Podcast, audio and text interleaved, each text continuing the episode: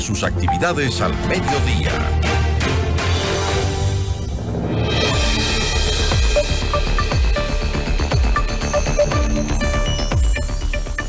Este domingo Ecuador agradeció el respaldo de los países andinos por los momentos de conflicto armado interno que vive el país. ¿A qué compromisos llegaron los países de la comunidad andina por la seguridad de toda la región? La noticia requiere profundidad, diálogo directo con los protagonistas de los hechos. Nos acompaña Gonzalo Gutiérrez, secretario general de la Comunidad Andina de Naciones. Secretario, ¿cómo está? Muy buenas tardes. Es un gusto que nos acompañe. Muy buenas tardes. Bueno, buenas tardes, señorita Bayona. Encantado de estar con usted. Eh, ¿A qué compromisos se llegaron entre los países de la CAN por la seguridad tan anhelada en la región? Bueno, el día de ayer se ha reunido aquí en la sede de la Comunidad Andina en Lima la reunión extraordinaria de ministros de Relaciones Exteriores y ministros encargados de seguridad. Y en esta reunión se ha aprobado una decisión, una decisión andina, la decisión 922. Para, para que los televidentes lo sepan, las decisiones andinas son automáticamente norma jurídica vinculante en los cuatro países. Esta, esta decisión crea un grupo de alto nivel para manejar el tema de la seguridad que se ve amenazada por los grupos delincuenciales transnacionales. Eh, y este grupo va a llevar adelante un plan de acción que forma parte de la misma decisión aprobada. Ese plan de acción tiene 28 medidas muy precisas, muy detalladas en 13 diferentes campos. Esas medidas, algunas de ellas inclusive con precisión en el tiempo, que han sido acordadas por estos, los ocho ministros y ocho viceministros que se reunieron el día de ayer aquí en Lima. Ahora, secretario, en las últimas semanas se ha popularizado en el discurso político de la región asegurar que los, los diferentes países no tienen la misma situación de violencia a la que ha llegado el Ecuador, que se convirtió pues en el país más violento de la región. Sin embargo, con eh, casos como por ejemplo la deportación de la familia de alias Fito en la Argentina, se ha demostrado que la situación del crimen organizado pues es un tema regional y y no reconoce fronteras, ¿no?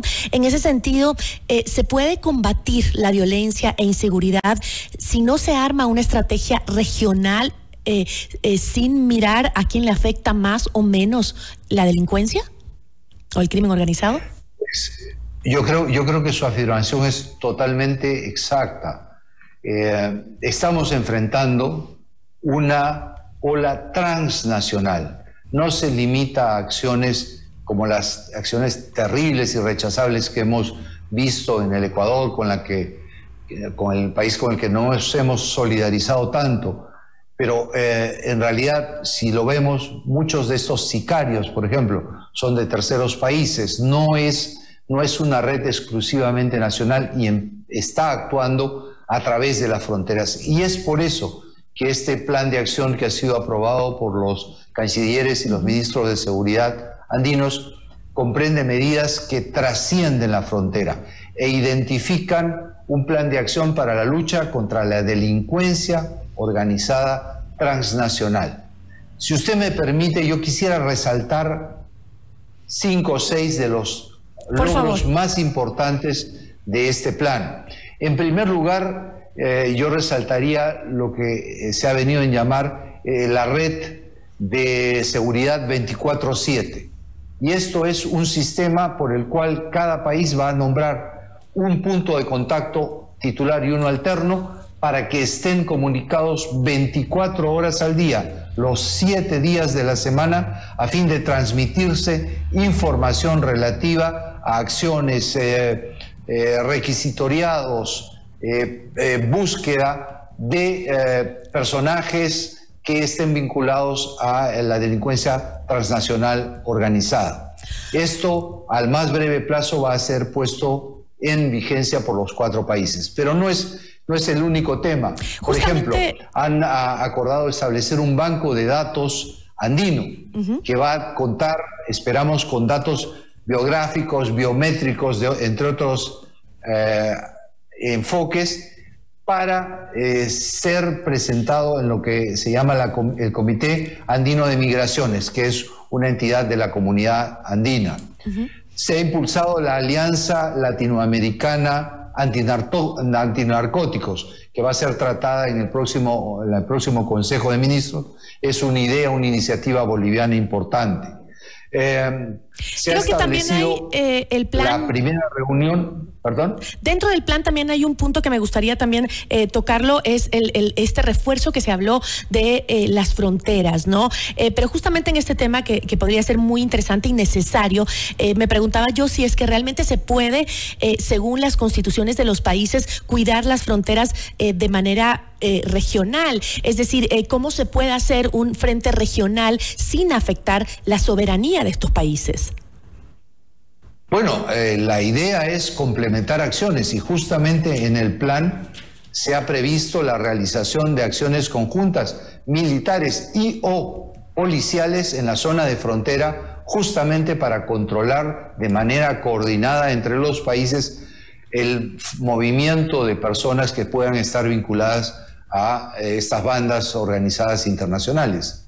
Y eh, sobre eso la fecha no se ha fijado porque precisamente la, opción de la sorpresa es importante en mm, estas acciones coordinadas entre los países.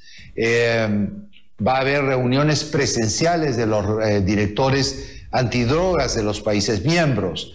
se establece un mecanismo de cooperación andino en eh, inteligencia estratégica, que es un elemento esencial en el proceso de compartir información, de modo que todas nuestras agencias de inteligencia estratégica estén conectados y puedan conocer detalles que eh, los ayuden a luchar contra la criminalidad organizada, como señalábamos. Y en este contexto de, unión tan importante para trabajar en contra del crimen organizado en toda la región, eh, ¿qué sucede, por ejemplo, con las diferentes tendencias geopolíticas que tiene cada una de las naciones? Eh, por ejemplo, eh, ¿todos los países estarían de acuerdo con la cooperación de los Estados Unidos?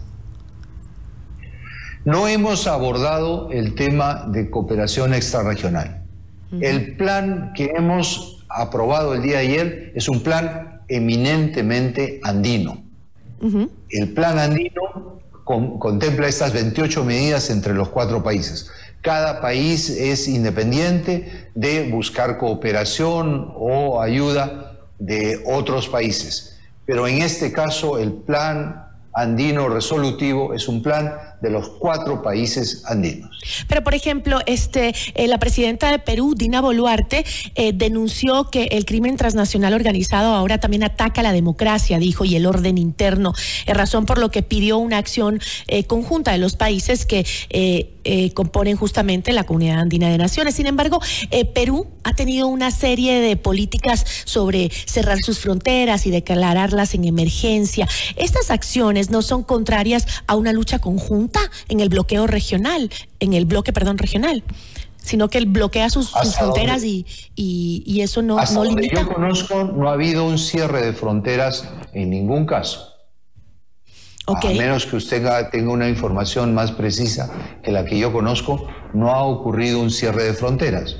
Lo que yo he escuchado es que ha habido un reforzamiento del control en las fronteras, que es totalmente coincidente con muchas de las medidas que hemos adoptado de reforzar conjuntamente las fronteras para ejercer un mejor control. ¿Y qué hay del de la deportación, por ejemplo, de los ciudadanos extranjeros? Este, hay, hay casos en que, eh, por ejemplo, Ecuador ha dicho voy a deportar, en el caso con Colombia, dijo voy a deportar em, los, em, los presos colombianos, que son muchos los que hay en Ecuador, y eh, Colombia empezó diciendo, bueno, no, no tenemos dónde poner esos presos, eh, ya veremos en la frontera qué hacemos con ellos. Este, esa falta de coordinación también perjudica este tipo de acciones.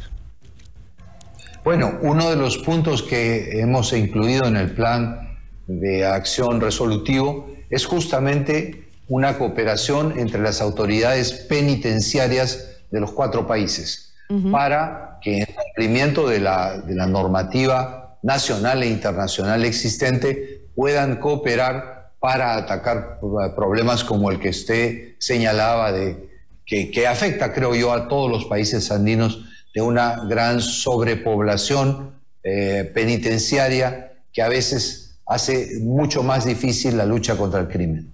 Ahora, este eh, plan, que estos retos enormes que se han planteado dentro de la comunidad andina de naciones, eh, ¿cuándo cree que se podrían sentir en, los países miembros? ¿no? Porque también el tema es urgente, porque el, narco y también el crimen organizado se, se riega por toda la región de manera rápida.